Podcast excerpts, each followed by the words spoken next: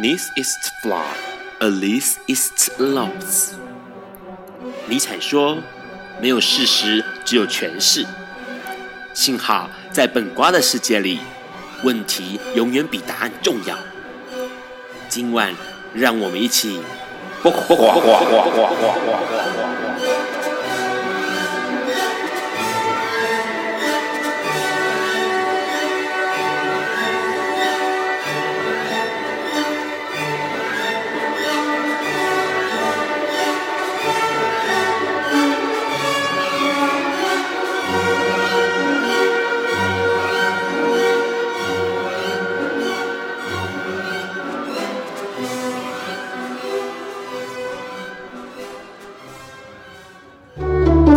大家晚安，今天是每个月第一个礼拜四，现在晚上九点钟，你所收听到的是《不瓜笨瓜秀》二点零，我是 Ron，呃，今天的节目哦。Ron 要跟大家聊一个比较沉重一点点的话题哦，可是其实说沉重，但是却也感觉到会觉得让人觉得很温暖的一个话题哦。那这个话题是跟宠物有关系，所以今天一开始呢，Ron 要帮大家介绍一本书。这本书其实是，诶，目前市面上其实很常见到的话题里头，Ron 觉得呃，作者本身最有意思，而且内容也最有意思的一本书。这本书的书名很长，它叫做《为了下一次》。重逢，让我陪你一起幸福到老。冒号啊、照顾宠物从年轻到老，克服丧失宠物症候群的四十个心得。OK，好，这个书名很长哦。其实简单来说，就是为了下一次重逢了哦，相逢，让我陪你一起幸福到老。那作者呢是一位日本人，他叫做横田晴日晴正，横田晴正。呃，之所以让会觉得这个作者很特别的原因，是因为他本身是一个呃宠物和尚。什么叫宠物和尚哦？我们现在了解一下这个作者，他其实呃蛮年轻的，他才只有一，他在一九七一年出生哦，在东京。那他毕业之后，其实都一直在从事宠物用品的相关或者是广告代理商的工作哦。可是，在二十七岁那一年，他选择出家了。那出家了之后呢，他在二零零一年成立了一个宠物的这个陵园，也就是宠物的算是像我们现在了解到的墓园这样子。那除了日常生理的工作之外呢，他其实经常是以这个呃 pet lots，就是呃宠物失去的这个失去宠物为他的课题哦议题来举办，包括演讲啦，或者是发表文章啦哦。那他的这个当然自己也有养宠物了哦。那之所以他会想要成为一个算是被人家称为是宠物和尚的原因哦，是因为他很小的时候其实就喜欢宠物，然后呢，他对于呃，诵经这件事情，他也有感到兴趣。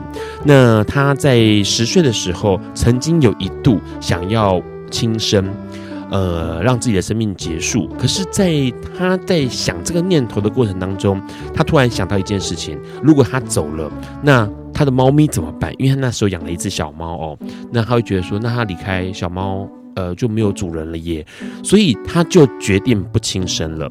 那也因为这样的过程当中，他突然觉得宠物带给人们的可能不只是宠物哦，我们理解到宠物的这个功能，更多的时候似乎可以让人们去了解生命的意义。很奇怪的是，呃，小玉。这个他的小猫咪小玉，在帮助他度过十岁的那个轻生的难关之后，没多久，小玉就离开这个世界上了哦。所以他突然又领悟到另外一件事情，似乎宠物来到这个世界上跟主人相逢，好像有一些意义，或者是有一些呃使命。那那个使命是彼此牵引的。呃，对方哦，两个人之间彼此的牵引着，所以他后来在开始觉得自己诶，一直对于诵经有兴趣。二十七岁那一年，他选择出家，然后开始学习诵经，并且在他呃修行修道的这个地方，就成立了一个让可以帮宠物呃超度或者是诵经的一个呃身份或者是一样一项服务哦。所以很多人在会认为他是一个宠物墓园的灵魂陪伴哦。那很多人会觉得很奇怪啊，怎么会有这个说法？同时他自己也觉得很好玩，因为他认为其实宠物就跟人一样，是家庭的一成员，然后同时也是自己最好的陪伴的伙伴哦。那说实在，自己做的事情，包括诵经啦，或者是超度啦这样的呃行行动，说实在跟对人也是一样的。所以他说他自己是人类的和尚，也是宠物的和尚哦。那很特别的是，因为他因为在日本哦，其实很多的和尚师傅们他们是。呃，继承家业，因为在日本的和尚是可以结婚生小孩的。那这个结婚生小孩的下一代也同样会是和尚身份。不过呢，这个作者他并没有，他的家里的人并不是和尚，所以他算是一个跟别人不太一样的呃出道修行的过程。那也是因为他觉得他必须可以为宠物多做一点什么吗？然后就决定要在这个他自己的这个寺院啊，叫长福寺，开始做这件事情，替已经过世的宠物超度啦、办法事啦，甚至在这个园区里面设置了一个火化炉。所以很多朋友们在宠物过世之后，知道他的人都会把宠物送过去，请他帮忙。不过他其实有一个很大很大的。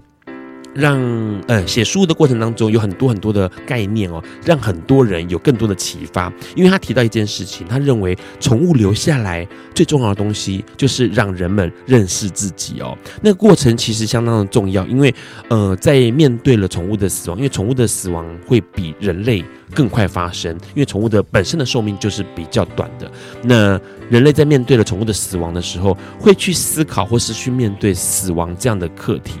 那这样的课题会感觉到或是体悟到自己活着这件事情。所以说，呃，如果假设说这个活着像自己，人生才会有意义的话，那么他认为，作者认为，宠物的确过着是有意义的生活，因为他很清楚他自己在做什么。然后同时，更重要、更宝贵的是，他让主人们也意识到了自己，呃，也意识到了自己活着这件事情。所以。整个过程，其实阅读这本书的过程当中，你可以看到很多有趣的呃观点。比如说，他认为只有这个有缘才会相逢在一起。那在一起了，并不一定要执着，因为其实很多的饲主在宠物离开之后，他会一直很呃怨恨，怨恨自己为什么当时宠物活着的时候不能够好好的相处，或者是怨恨自己好像没有给的更多，或者是一直执着在那个很悲伤的念头里头。但是作者告诉大家，这个相逢是为了改变每个人的人生，那他的离开也是为了让大家能够。呃，了解更多的人生哦，所以他认为这个离离开这件事情，不管是宠物的离开，或者是人类的离开，其实并没有真正的离开，而是让人们去了解。所以他说，死亡不是放弃，而是救明。呃，研究的救，明白的明，救明就是看清楚了某些事情，这件事情相当的重要而且宝贵。所以这本书其实让呃，在之前二零一四年看到这本书的时候，就觉得哇。写得很好，因为它跟其他的书不太一样。很多人只是告诉你如何遗忘痛苦哦，呃，闪躲伤痛的方式。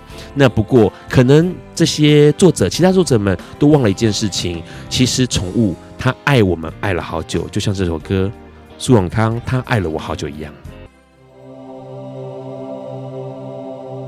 大家好，我是石头。在一定的年纪之后呢，我想大家都会追求生命的美好啊，或是圆满。那我觉得生命的美好呢，其实来自于对幸福的追求，不停的追求。它有可能是家人间的幸福，有可能是朋友间的，也有可能是伴侣间的幸福。但是呢，我觉得幸福并不是学会拥有，而是懂得放下。要放下，没有诀窍。只有认真的生活，在堕入凡心的抉择当中，找到自己的真心，找到你的真心。我还在学，那我们一起学吧。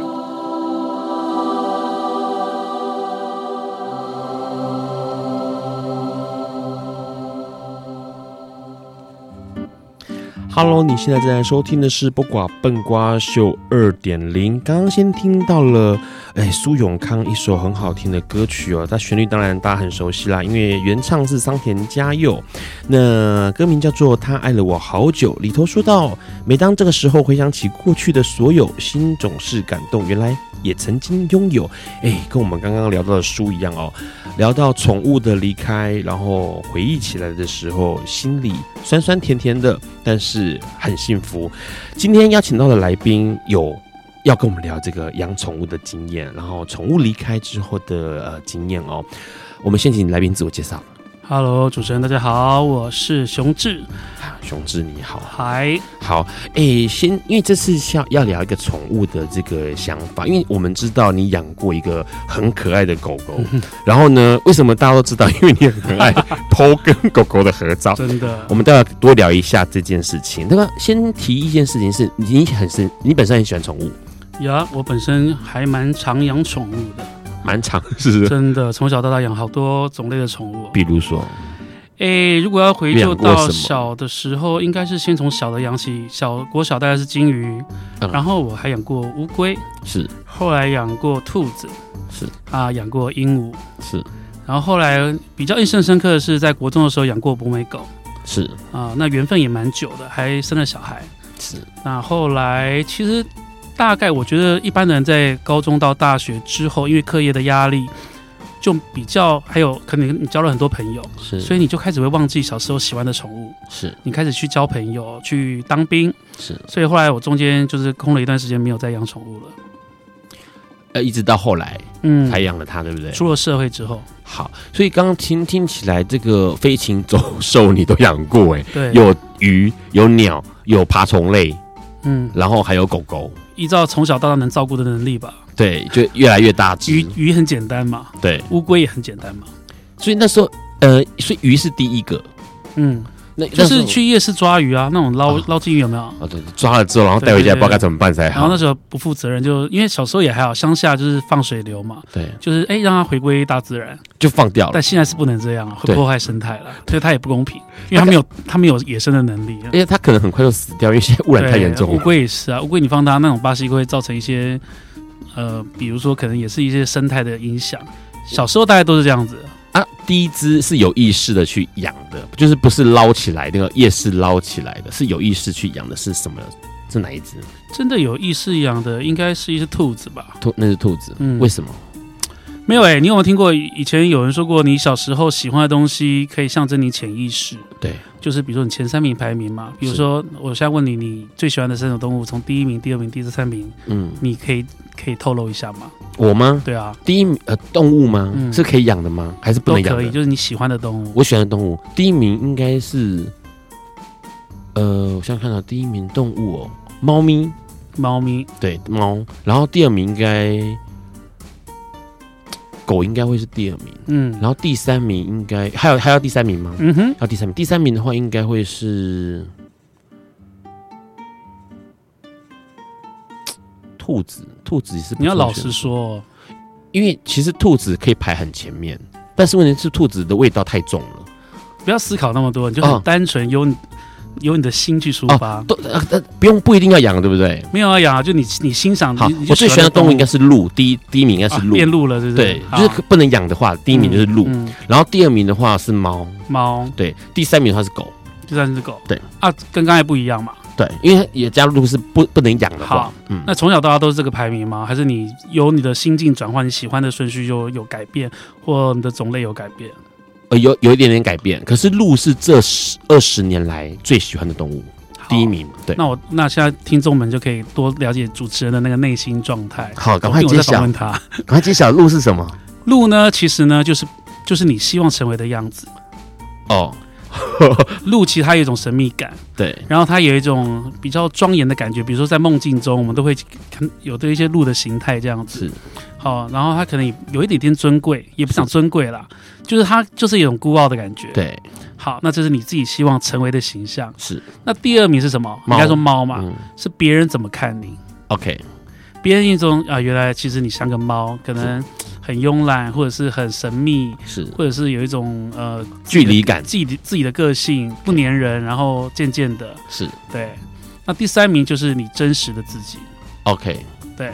那你刚才说狗嘛？对，狗。那狗可能真实的自己就可能就是还蛮老实的，或者是爱吃、爱睡、爱玩，或许吧。对啊，因为可因为前面刚有另外一个讲法，比如说你说兔子，也可能是真的内心的个性是兔子，比较温驯。其实它其实这就是你自己对宠物。对一个动物的定义啦，是对。那我我会这样讲，是因为我小时候第一个喜欢鹦鹉，鹦鹉，因为别就是可能我自己想成为鹦鹉吧，觉得自己很这样很帅啊。然后鹦鹉有没有就是感觉很漂亮，很漂亮，对，很漂亮。然后第二名那时候很好笑，小时候喜欢的是兔子，是，所以可能别人看我像个兔子，就是很很很温驯。嗯，第三个就是有点丢脸，小时候是就喜欢乌龟，就代表小时候是个很胆小、很懦弱的人。缩头乌龟。比较缓慢，也可能吧。OK，对，长大其实有喜欢的类型有变。长大变什么？就一样啊，可能比较好笑啊。就第一个是喜欢，当然就是熊啊，熊。OK，啊，那别喜欢别人怎么看好。好，那第二个就是我记得第二个喜欢的应该是应该是呃狗吧，狗。所以别人看我就是可能比较像狗。嗯。第三个其实我有点忘记了，这样我这样有点有点不专业。第三个啊。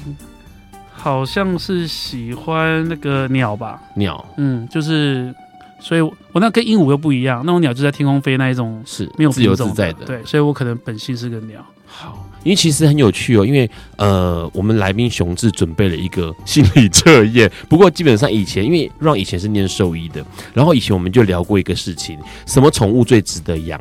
我们后来评估起来，我们评估的标准是这样子的。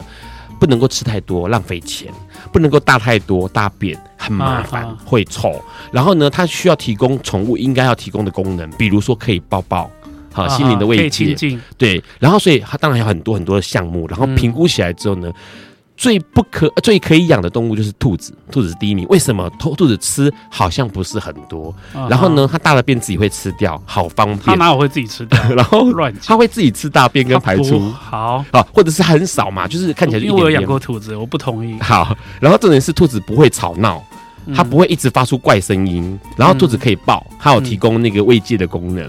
那最不能、最不适合养的就是鸟类，因为鸟类不能抱，很吵，然后很臭、很吵，然后又吃很多，然后拉的乱七八糟，所以鸟类最不适合养，很无聊。这是我们同学之间彼此在真的是兽医同意的吗？因为这是我们讨论出来的，这是理论啦。就是我们用那个评鉴，没有兔子很臭，兔子很臭，跟羊一样有种腥味，怎么可以抱呢？兔子很臭，可是兔子至少它的体、它的那个毛茸茸的样子是慰藉的。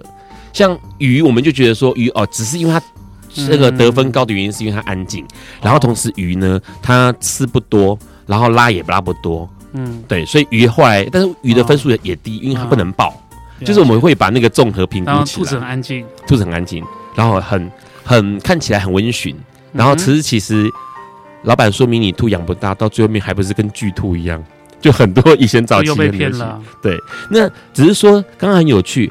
呃，这样说起来，这些动物你养了非常多宠物，嗯哼，印象最深的是哪一次啊？印象最深的，其实应该就是，这真的好难比啊，因为都是狗，一个就是博美狗，一个就是我养的最久的阿牛法斗犬。嗯、那博美狗原因是因为它应该就是从养它生小孩变得阿嬷，对，那后来只是因为呃我老爸把它拿去配种，是，就它在对方配种家逃跑了，就失踪了。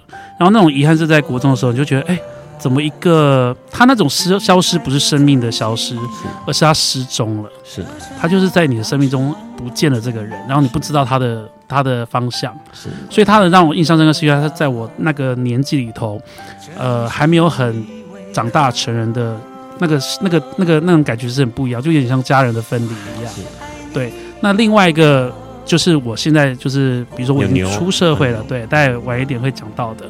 那这种都是比较是生离死别的痛，是，所以这两个状况不太，因为因为可能一个比较像初恋情人，OK，一个像是我这样比喻啊，比较像原配或者是真命天子，用爱情来比喻的话，是对。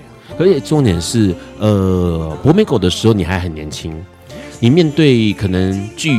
聚散离别这件事情还很懵懂，但是在养阿牛，就是我们之后要稍微聊更多的这个发斗犬，他其实这个时候熊志已经是一个出社会的成年人，所以他可能面对到了生离死别这件事情，感受可能也不一样，然后想法也不一样，然后那个锥心之痛有可能是让他挂记很久的，但是不可否认的。他陪了这只发豆从年轻到老到离开，就像林隆璇这首歌，他会爱阿牛这个发豆到老。Hello，你现在在收听的是《播瓜笨瓜秀》二点零。刚刚先听到了林隆璇一首非常经典的歌曲哦，我还是爱你到老。那他自己作词、自己填曲、自己演唱哦。这首歌当然也很深刻，讲爱或者是讲那个情哦。其实刚刚有跟熊志聊到一件事情，关于宠物的生离死别啊。之前呃，让本身。过去因为是兽医，然后在很久以前，二零零三年的时候写过一本书《三姐妹回家之路》哦。那呃带我回家，那这个书其实讲的就是三只狗在车祸的一场过程当中跟主人分离了，那是个生离。可是呢，刚刚熊志提到了博美狗是生离，然后后来这个这个法斗犬就真的是从小养到大，然后到它离开这个世界上哦。呃，先问一下熊志，他是呃你多大的时候养它的？你说是阿牛吗？你自己年纪那时候是几岁？其实倒推回去的话，我现在四十四十二岁嘛，对，大概十五年前，十五年前，所以是三呃四十二岁减十五哦，二三四五，好七二七二十七二十七二十八岁，对，还不满三十岁的时候，对，就大概退伍，然后入入社会大概一两，大概第二年第三年之后开始养他，对，那时候他。刚来是怎么样？是你去找来的吗？其实很妙哎、欸，我觉得那个就是缘分。对，因为其实我老实说，我之前还养过一只，中间其实养过呃一个吉娃娃。对，那后来送给朋友了。是，因为朋友他可能要去，然后他跟他的狗狗要斗，我们那个交配嘛什么的。是，那后来我就把它送给他，因为他爱吉娃娃。那这个过程就是有以前在士林夜市的时候，还有一个宠物节，现在已经没有了。是，然后当年其实我后来逛街，跟跟我高中同学去逛。然后逛逛逛逛逛，就发现说，哎，这狗怎么那么丑啊？其实我原本最喜欢的狗是沙皮狗。如果以那个外形，我就喜欢那种丑丑皱皱的狗嘛。是。然后其实当年并不流行所谓的发斗犬，是在十十五年前根本就没有流行。是。然后那时候我就问，可是然后呢，老板就说，哦，这是那个法国斗牛犬，然后黑白花。那它也是阿牛也是有一块就是。就是黑白色，然后像乳牛这样，是，然后它就是有一块是欧欧青的这样子，然后就很像那个家有健犬的样子。可是它它就是又有沙皮狗的皱，对，但它又不会长得很大只，对。然后那时候好贵哦，我说竟然那时候那一只好像就要两万八还是三万八，在那个年代其实算很贵的狗，对。然后我后来就养它了，其实就是一种缘分，就就一呃一见钟情。他那时候是是呃在笼子，因为我记得。呃，士林以前可能有些人逛过，那时候他在玻璃的那种笼子。OK，有些是放在菜篮里面，没有，他是在玻璃柜里头。那他在干嘛？他在睡觉，而且那时候才，老实说，那他那时候才五十天大哦，哇，连两个月都还没，很小只。对，但他就是已经有点那种皱皱的样子了。对，然后就就当下就当下就已经买了。对对，然后就从五十岁养到后来他。他终老这样子是，可是他那时候呃两还不到两个月可以抱走，不是通常都是两个月才让可以。其实他前面的那个预防针已经打了两次了，OK，所以后面只要再打就好了。是，对。啊，带回去之后呢，他应该这么小只，好容易走在路上 不小心踢到吧？他其实长得蛮快的哎，因为我觉得这种这种发斗犬，其实它就是不出三个月，它就已经长得跟一般你印象中的成犬差不多大了。但是它就是呃阿牛，他他我我我有找一个我之前在写的一个那个呃网志的一个资料，他有我十个赞美他的东西啊，因为因为我觉得这个这这只狗太妙，为什么？就像刚才前面讲的，为什么？不适合养哪些动物？很吵啊，很干嘛？但它很妙，就是它没有我觉得很讨厌的宠物缺点。OK，就就像情人一样，他没有讨厌的，他没有很让你觉得很致命的地雷或缺点。是，他没有让你好。我现在讲好了，比如说，它它其实很像一只猫，它更不像一只狗。是为什么？它不会乱叫。会记得为什么吗？为什么它像猫不像狗？你觉得？我现在就是讲这十个优点，听完你就会知道它为什么会像猫。哦，好，对，好。因为我之前养博美狗，神很神经质，吉娃娃超神经质，两只都。但是这只狗呢，它不会乱叫，它也不会乱吠，甚至啊，有一次有一度我把它送到宠物店，比如说我那时候出国出差一个礼拜回来，宠物店老板娘说，你是把它喉咙喉咙割了？是，我说哈 what？他说因为它都没有叫过，哎，是，他连去住宠物店跟别的狗。狗欺负它，或它看到陌生人，它没有吭过一声，它就是静悄，但是它会叫，它真的没有被割喉咙，它被老板娘认为我割了它的喉咙，你说是不是很夸张？是，对，好，那所以它很乖很静嘛。第二个是，一般狗狗从小到大可能会长牙齿，是会抓会翻垃圾桶，会去咬鞋子电线。不好意思，它从来就没有过这事，所以我的东西没有坏过。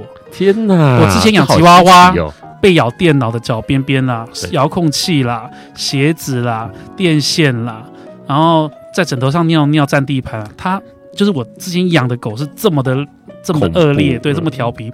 但阿牛它没有，它只喜欢跟他的玩具玩，就是一个哑铃造型的气球，是就那种会叫叫叫气球。这第二个优点，第三个优点呢是。它也不贪吃，是它它不会吃人类的食物。你说妙不妙？就是它只吃它的干粮狗食跟或肉罐头。比如说我大家出去玩吃那个，比如说我有天想给它吃迷迷迭香鸡腿，嗯，就是我吃完还有些肉，它闻一闻咬一口就吐掉了。是对，它唯一会吃人的食物就是真正的新鲜水果。是，所以它不像一般狗是会去吃那种油腻的。对，它它就认为它狗是要吃，就很奇怪。我没有训练它。然后第第然后第四个很棒的就是它不会暴饮暴食，不是不会暴饮暴食，对，因为有时候像我们这种呃做媒体业的，其实有时候你出去到晚上回来已经很晚了，可是狗狗是要吃三餐的，那有些狗其实你给它一碗，它就一次吃完，它就是嗑光，然后把饭打翻。但不是哦，我家的狗，你是装一大碗给它一个碗公哦。是，你到回家之后，它还是那，还就是还有，但它就是去咬几口吃一次，很开心，就旁边旁边睡觉，是，或去旁边等门等我，然后再饿了再去吃。对，它就不会一次吃光，所以你不用担心它会饿死。对，这你说很神奇，是不是很神奇？因为呃，插个话，因为之前 Ron 养过一次拉布拉多，很可怕，它是一次吃光光，而且在你要出门前倒完。等你玩东西要出门，他已经吃光了，然后我就不想理他。后来等我回家之后，我就觉得后悔，因为他把放饲料的柜子打开，然后把饲料整个刨开，然后里面吃掉，快只剩下一点点。那我心想说，完蛋了，你是不是会窒息？可是狗会贪吃太可怕了，它很可怕，就是基本上他们完全不知道节制，而且垃圾桶没盖好你就完蛋了。对，它就是什么东西就可以塞进嘴巴里。吃完零食的袋子丢在垃圾桶，没有盖盖子都没有被翻过。我是说，就是很夸张，好乖。对，然后第五个呢，他也很爱干净，是这也是我幸运。有一次我就是训练他去，呃，有一次他尿尿，他小时候一定会乱尿尿，这这也是就你刚才讲的处理大小便很麻烦。那像我们这种工作呢，有时候回来已经十一二点了，你也不可能带他出去散步或尿尿，有时候也麻烦。那他怎么办？我没有把它关笼子里头，所以它就在家里跑来跑去的那一种，很自己，从小到大就没有关过笼子的。但是我有一次就是很幸运，就是它有一次尿完尿，我就用一种方式，就是小时候的时候，我就用报纸吸完那个尿，对，然后我就把这一坨报纸放在厕预厕里头，是，然后就放一整天，是，然后就。他只要后来一定要在外面不该尿的地方，客厅什么，我就打他，然后把他丢到浴室，叫他闻那一坨卫卫生纸。就其实后来没有过两天，他就会自己自己去厕所尿尿跟大小便，因为他知道那个地方味道是在那里。是，他只要在别的地方尿尿，但是其实有些狗是教不会的，因为我养过太多宠物，也养过三四只，就是吉娃娃跟什么狗。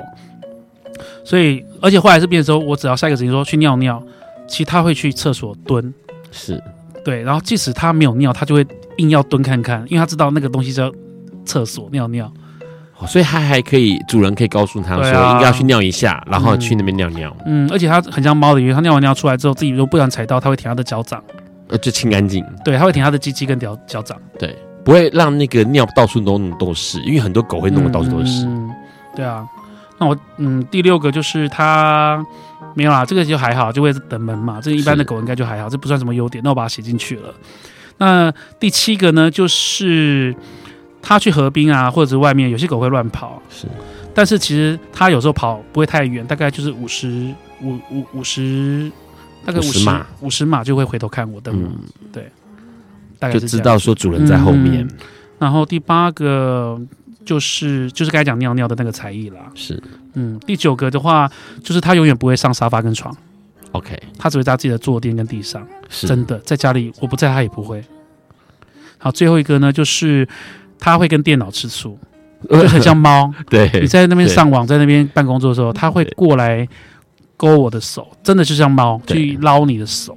然后叫你不要忘记他，就大概这十个。我觉得他事后让让我很怀念的优点，是因为其实说实在，呃，很多主人在呃狗狗身边的在身边的时候，其实都会注意到啊，好烦哦，它又咬东西，它要干嘛的？然后呢，它又作怪，然后一直在。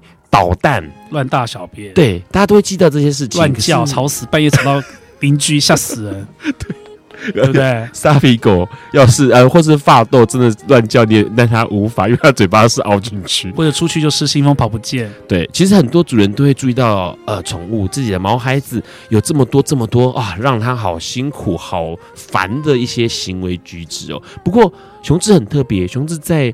阿牛还在的时候，在刚养它没多久之后，他就开始试着用呃纸笔的方式把它记下来，然后呢，记了关于阿牛的优点，关于阿牛可爱的地方，然后这样的做法其实对让而言，他会不断的去看到这些文字，同时不断提醒自己身边的阿牛，哎，真的好让自己心疼哦。同时在阿牛走之后呢，现在这么多年之后哦。他现在又讲起，就很像现在，哎、这也是熊志要点给大家的歌曲，徐佳莹唱的一首歌《突然好想你》。Hello，你现在正在收听的是《不瓜笨瓜秀二点零》，刚刚先听到了徐佳莹收录在这个女野哦，也是相信音乐出的，她。Her Story with Mayday 里面的一首歌曲，当然之前我们的阿信唱过这首歌哦。那刚刚其实聊到了阿牛，然后熊志提了好多阿牛的点点滴滴，嗯、而且它真的很乖，像是特异功能的狗狗，嗯、真的很莫名其妙。你看那个那个陈文茜都说，这种狗狗就是来有福报的，就是不会让主人太烦心。啊、搞不好它不乖，我也没有办法跟它相处这么久。对，可是它呃这样子养了十五年了。狗的寿命其实十五年，大概是十四年，十四年，嗯哼嗯，算是很久的一个时间，算是满很满很满的岁数。好像到人已经，如果认用人类的年纪算的话，应该已经破百了。对，差不多。他是什么时候离开的？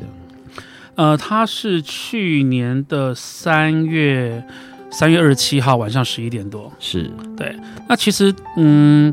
老实说，他是在前年二零一五年的的下半年开始有出现，就是老化很快的症状，就很像人类一样，就是诶，你本来不觉得他老，可是后来你发现他，呃，可能原本只是白白色的毛发变多了，就可可是后来可能在二零一五年的时候下半年，其实你可以发现说他走路已经没有什么精神了，是，然后常常睡觉，是，然后不爱动，是，嗯，他大概是在九月十月的时候，我觉得他就是。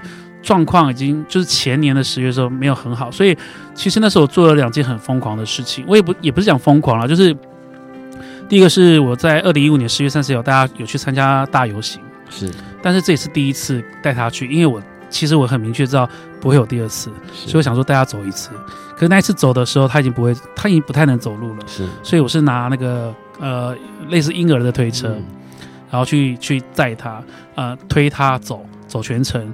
还有跟朋友的狗，但其实那一天也很尴尬，就是其实那天他还没出发就在推车上失禁了，嗯，然后我朋友很好还帮忙清，就很尴尬，因为很臭，然后我们没想到他就会拉出来，是。对，那他就真的是老，然后一路上其实他都是瘫在上面的，并没有像以前大家出去他可能会东看西看或者是很开心，他就是很像坐在轮椅上的老人，就是在看看着一切，对，然后第二个是。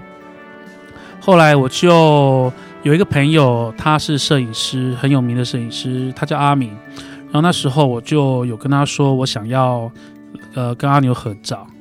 然后因为我觉得也不会有机会了，是，所以后来他帮我拍了一组类似写真的照片，是。然后就跟就又是免费帮我拍，然后也帮我输出了很大的大图输出，是，就有点有点，然后我觉得还蛮感动的。现在再回头看，觉得当时这么做是对的，是。那时候是十一月的时候，前年十二零一五，对，所以十月我带他去游行，十一月我就跟他拍了照。然后到了十二月初，十月二号吧，我还记得。其实一那一切，我发现我还是个蛮有计划的人，是因为，嗯、呃，我搭我就是去刺青的，是，就是我现在手臂上有一个阿牛的脸，对。然后那个其实要预约三个月，所以我在其实八九月的时候就已经去预约了，可是等很久，是。然后我就把它刺在身上，其实。我从小到大就不是一个想要刺青的人，我也不觉得刺青有什么我就觉得会后悔。是，就以前就是小时候就是觉得，哎，他们为什么要刺青？是，可你知道，有时候真的一个时候到了，你就会，哎，突然好想刺，好想刺，而且那个心中的图案是很明显的，我就是要把它刺在身上。对，所以我就去做了第二第二件疯狂的事，就是刺青这样子，刺了一个阿牛的样子的。对对，就把他照片去，然后设计师再画图。是，然后其实刺青。对啊，刺青其实后来我觉得真的就是也蛮佩佩服刺青的人，但我都懂为什么他们想要刺青了。嗯，然后嗯，其实这个时间过得其实很快。你看，从十二月之后，其实到一月的时候，他曾经昏也不是昏迷，就是睡了三天都不吃饭，一直在睡觉当中。嗯，那时候其实我觉得气节的变化，就是当一个生命在气节转换的时候，是很容易消耗他的生命力的。是，所以到一月的时候。呃，其实他就应该是大病一场，嗯，对。然后其实我中间有带他去看过医生，对。然后医生那时候初步检查，其实就说他就是老了，是。但是呃，其实那时候他的白内障也突然变得很严重，就是眼睛会灰灰的，是。其实不能开刀了，就是他他因为那到全身麻醉，是。然后到二月的时候，他真的就是后来后来三天之后有醒过来。但就吃很少，那时候我就很紧张，然后我每天都买那个狗罐头配干粮给它吃。对，因为以前就是比较呃比较大餐才会宠他，他最好的。对对，那我觉得没有必要。可是那时候就是为了让他想吃东西，可是他也不吃。然后后来就是变瘦，是，然后再带他去照 X 光。对，然后那时候其实医生就说：“哦，其实他这个年纪这样已经算很厉害了，因为很多巴豆犬其实活到八岁十岁就会走了，因为这种狗其实气管很不好。”是，嗯。所以就到了那个时候，照 X 光就发现说他的脊椎上其实有很多小小小的小小肿瘤。嗯，那当然会有朋友或许会说啊，怎么没有大家早点去照什么的？是。可是其实老实说，他一开始前面都是很健康的，在在这个恶化期间，然后他现在这个年纪，其实十岁之后也不是，老实说没有那么适合开刀了。对。然后我也不希望因为开刀造成他可能反而活得很痛苦。对我我我在这方面后来。对于放下这个议题，我其实也看得很开，因为我我就希望他是没有病痛的走，而不是我为了去延续他的生命，去给他很多医疗上的控制，或者是让他吃的不开心。我反而希望他吃的开开心，因为老实说，一个十四岁的狗，我觉得已经很有福报了。对对。那时候其实呃，医生应该也都很清楚，我应该是医生也都会建议你不要去做任何的动作嘛，对，对不对？对，因为其实对于宠物来说，它真的时间已经很长，同时更多的医疗过程会让它不舒服，真的会不舒服。嗯、虽然它没有办法开口告诉你，但是你可以很明确知道，就像我们人一样嘛，嗯、其实。这个过程当中，其实熊志做了一件事情，就是将心比心。哎，他其实就会去想到说，也许呃，在人身上是不是会真的不舒服？嗯，那后来他走的时候，呃，就是自然的睡眠中离开吗？呃，我还记得，其实我那时候，老说二零一五年的时候，刚好我工作是到一个段落，是因为那时候也累了。其实我后来其实还觉得蛮感谢，我觉得是冥冥中的嗯安排吧。因为我有陪他到他走的那一刻，因为老实说，真的就是以我的工作来讲，我有可能会错过，我有可能出门工作回来之后他就已经走了，我没有跟他 say goodbye。可是那个时候，呃，我还记得三月底的时候，他二十七号走嘛，我在二十五号，二十五号那一周其实都是阴雨绵绵的，可是二十五号那一天就突然转晴了，天气变得很好，可是很冷，那时候还是春天。然后我就带着他推着推车去附近的公园走，是，然后把他放下来。其实他就坐在那边呆呆的，一直看着我，是，然后眼神就已经没有神了。你也不知道，其实那时候他已经失智。我觉得我个人猜测他失智了。他根本我叫他，他也不知道他是谁，是，然后他也不会理我，是，然后他就像一个陌生人一样，就像失智老人一样。是，那时候他也会。不会再去厕所尿尿，他就是随地大小便的。是，他就是走到一半就尿出来了，或者尿在他的床垫上。是，他不跟就跟以前完全不一样了。对，其实那时候从一月到三月，大概就是这个状况。好，那一天我就带他去，然后那天还帮他拍了照片，然后嗯、呃，有别人狗跟他玩，他也就是不理他。嗯，可是我还蛮开心的，因为那天我就跟他有一个下午的感觉。对，结果后来到了没过两天。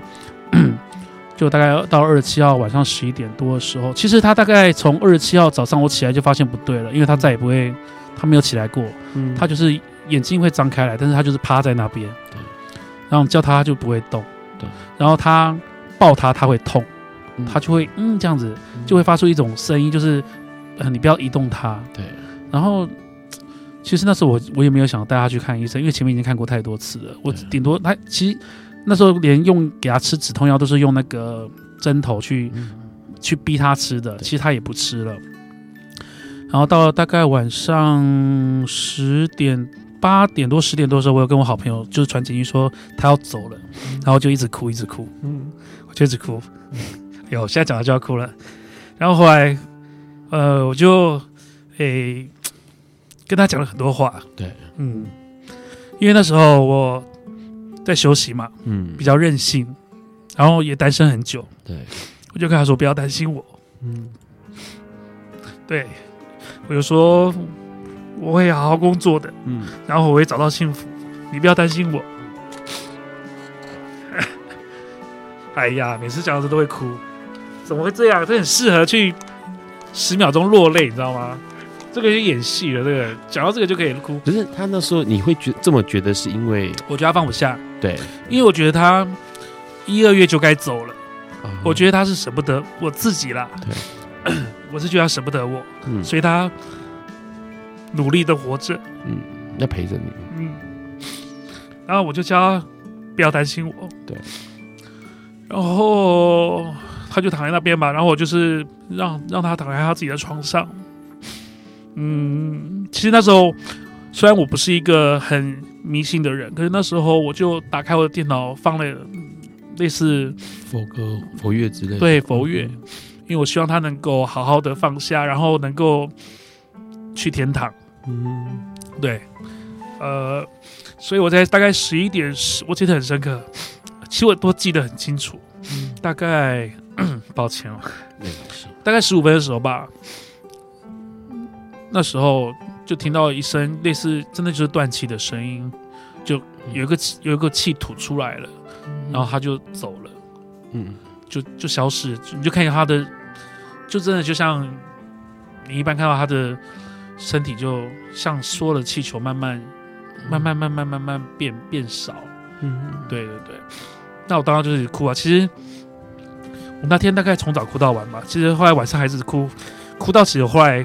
我我觉得我现在的干眼症啊，嗯、哼是那时候哭出来的，因为我现在眼睛很容易干，除了老之外啦，老化之外，我觉得因为那时候哭太严重了，嗯、哭到我的眼睛已经后来很容易干眼。对对，因为我那天大概没有办法停，一直哭一直哭。嗯、呃，其实后来第二天，我我那个音乐播了一整天，播到早上。嗯、第二天早上，其实当下我朋友。几个好朋友就有在跟我讲说要怎么处理，可是因为，呃，有了一种传，有一种说法是说，其实不管是人或者是动物，它在死亡二十四小时之内，你不要不要让它去火化或者去做任何动作，因为它还是有知觉的。对，其实它有，它会痛，对所以你不要去火化它，你要等二十四小时之后。对，所以那时候第二天有个朋友就还蛮贴心的，因为他自己也是养狗的，他就他就开着车来，就说要帮忙我在。阿牛一起去那个三只有一个宠物的火化场，嗯嗯，因为那时候其实我也不太懂，嗯嗯，因为那三只火化场就就等于我说等了隔了二十四小时，大概第二天的的下午吧，就就去三只，嗯，然后做了简单的法事，就是一般我们想象中做法事啊，然后给他念经烧一些纸钱啊，然后烧烧骨灰，请他请他就是哎阿牛要要火化喽，不要。你要躲、哦，你要躲火，嗯、就是这种，连这种就是我印象都很深刻。嗯、然后留了一个他的牙齿，嗯嗯，然后他的骨灰我有带着，就树葬。嗯，对，就是，呃，就是就是用这种方式去纪念吧。是，对啊，嗯、就是他呃这样说，他离开，然后他也是呃那一年就去年的时间，然后在呃一个礼拜之内就。让他回去，这样子就把事情都处理完了。对，可是之后的那个伤痛应该维持很久吧？因为，呃，嗯、阿牛跟你跟了你那么久，因为其实我也见见过阿牛，嗯、我印象，哎呦，我印象深刻，是因为我去雄志家里，然后他一直舔我，我就想说他为什么一直舔我？他说因为我身上咸咸的吧，因为所以我对这只宠物是有印象的。那只是说，哎、欸，不错啊，有些朋友他会直接咬它、欸，哎，只是说，因为我就想说，呃，他走掉之后，其实应该会有一个很很难熬的时期吧。嗯，会有，可是老实说。对我来说是一种反作用力吧。我就是，呃，当下其实那个那，因为可能前面的从二零一五的十月到，我都已经有个心理准备了。当然遇到了还是没有办法接受。可是其实当下那一种我反而是比较冷静的，因为我其实还是会哭，可是不是不能接受那种。我的哭就是有一方面舍不得，但是我也。我也替他开心，因为他解脱了病痛。其实我我对生死的观念，老实说我还蛮看得开的。是就是我觉得他解脱了，我很替他开心，因为我知道他后期病痛或什么的。然后，可是可能有时候，可能 maybe 呃，他走后的三个月、四个月，只是在路上听到一首歌，或是某次骑机车骑到一半，他就会突然出现在我的想法里头。是。就会大哭，嗯，那种大哭就是，呃，不是不是戏剧化的大大哭，那大哭就是眼泪就是一直流，然后你就会一直流，然后你也不知道怎么控制它，对，你就是那种思念是突然涌上来的，是，可是不是因为你寂寞，你就只是想到他而已，对。对，或者看到某一个人养的狗，或是某一个新闻影片也是讲到生离的狗狗的感情，你就会想到他，嗯，或听到像今天播的很多歌都是。虽然可能是讲感情，可是都是因为在那段期间，我觉得歌曲是一个很好疗伤的一个方式。有时候我还是爱你到老。其实那个时候就是他已经身体不好的时候，我就会对着他唱。嗯，那呃，他爱了好我好久，就是回想说这十四年来，嗯，他大概因为十四年来我大概换过了五个工作。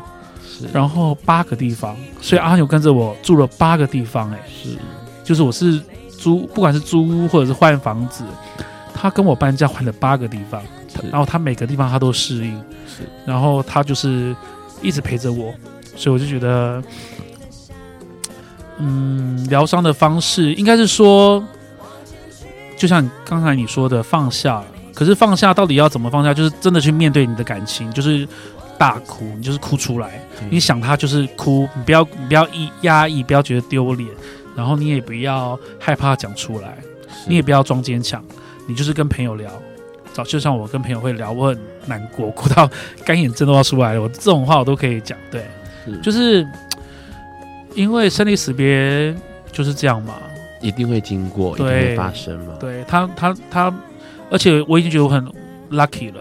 我觉得他能陪我十四年。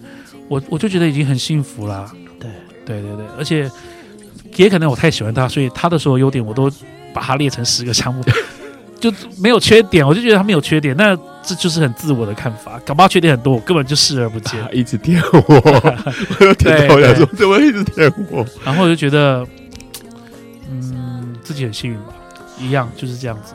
我们待会最后面要请熊子告诉我们大家哦，如果面对呃宠物的离别，或者是现在正在养宠物的人，应该要有什么样的想法哦？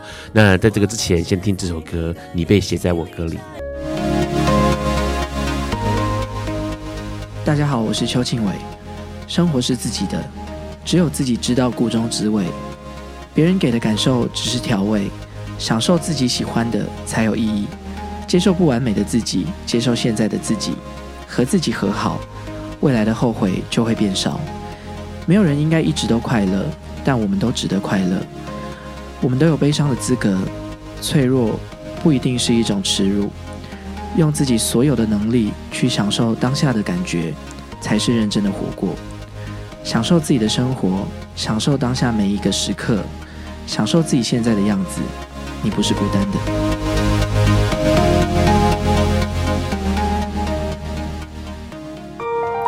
Hello，你现在正在收听的是《不瓜笨瓜秀》二点零。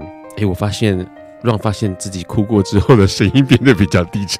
好，呃，刚刚先听到了苏打绿跟 Ella 唱的《呃，你被写在我的歌里哦。其实，呃，雄子刚刚提到了很多关于这个跟阿牛他这只跟了他十四年的发斗犬，呃的点点滴滴，包括过去开心的事情，小时候可爱的样子，然后呢，还有提到了已经离开的的过去哦。那当然也经历好长一段时间，因为从二零一六年年初到现在，现在是二零一七年年底了，两年了。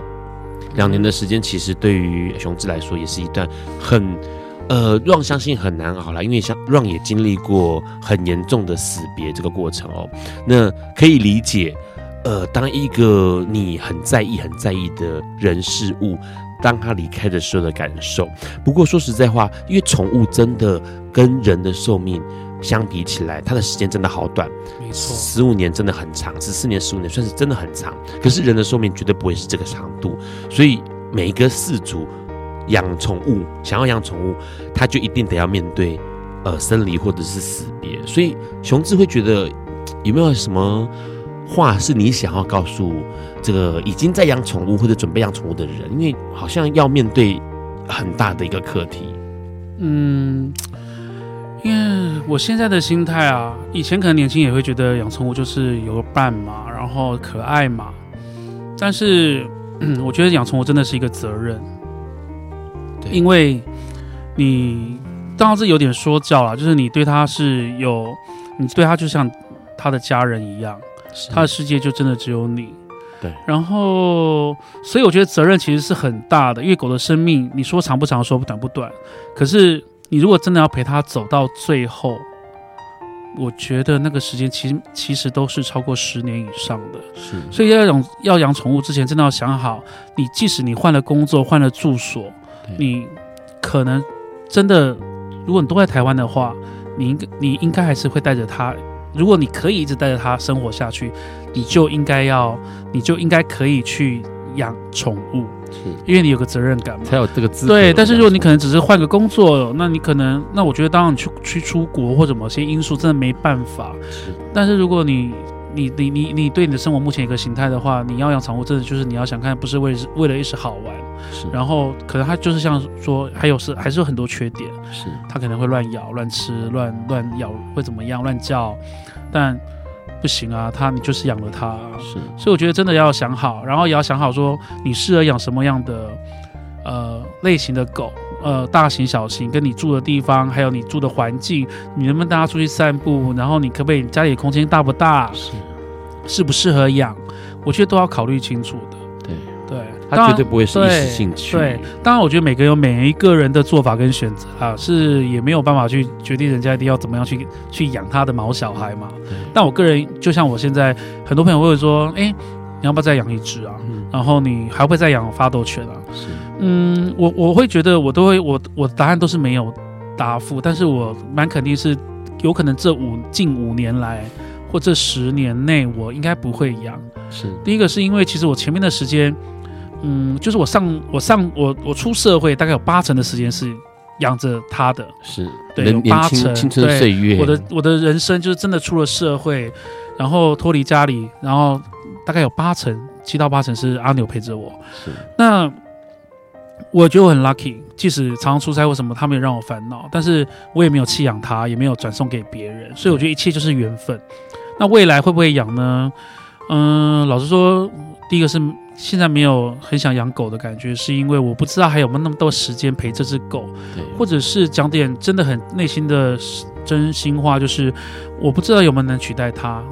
对，因为我其实不会因为寂寞而要去养一只狗，我不是为了要养狗来填补我心目中那一个遗憾或缺口，因为我我没有遗憾。对，对我我老实说，我养阿牛到现在陪他走。我没有任何遗憾哎、欸，所以我不觉得我需要补什么东西，然后我也不会因为现在没有养我养养狗，我就觉得啊好 lonely 哦，好不习惯哦，我就觉得哎，不知道，反正他就在我心里头，或者是他就是 他就刺在我的身上。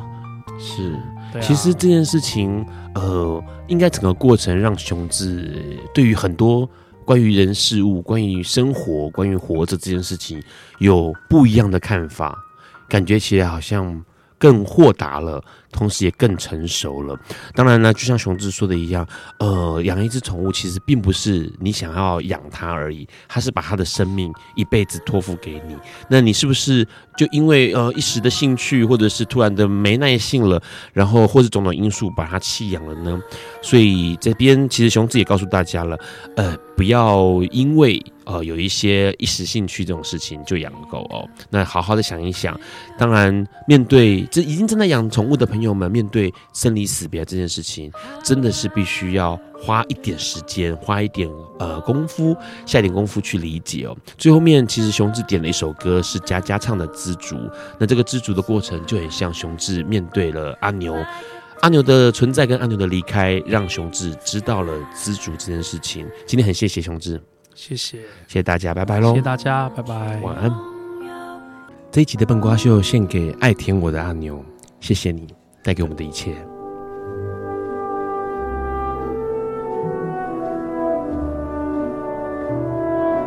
以上节目不代表本台立场，感谢路德协会与中华电信协助播出。